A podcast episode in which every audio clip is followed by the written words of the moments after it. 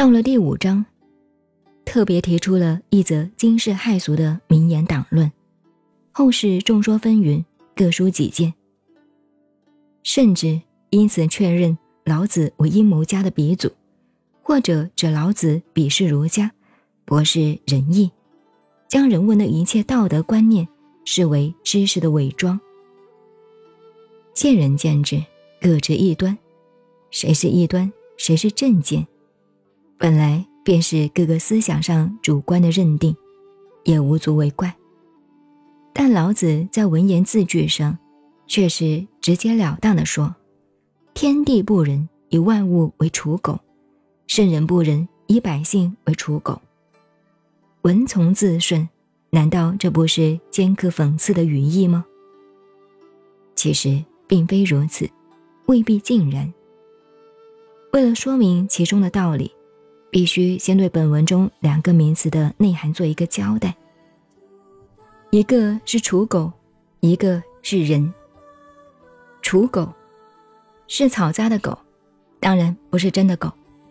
说句老实话，我们的先民吃狗肉是很通常的事情，直到现在，广东的同胞们还喜欢吃狗肉，并不为怪。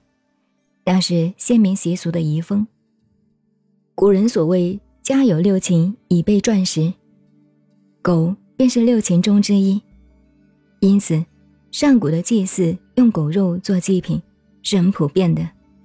大约到了商周以后，在祭祀中才渐渐免除了狗肉这项祭品，但在某些祭典中，仍然需要用纸扎的一个象形的狗，代替杀一头真的活狗。这就是刍狗的来源。刍狗还未登上祭坛之前，仍然是受到人珍惜照顾的，看得很重要。等到祭典完成，用过了的刍狗就视同废物，任意抛弃，不值一顾了。这正如流传到现在的民俗祭神，有时简化一点，不杀活猪，就用米粉来做一个猪头来拜拜。拜过以后也是可以随便任人当副食的，而不像供在祭坛上那么神圣不可侵犯了。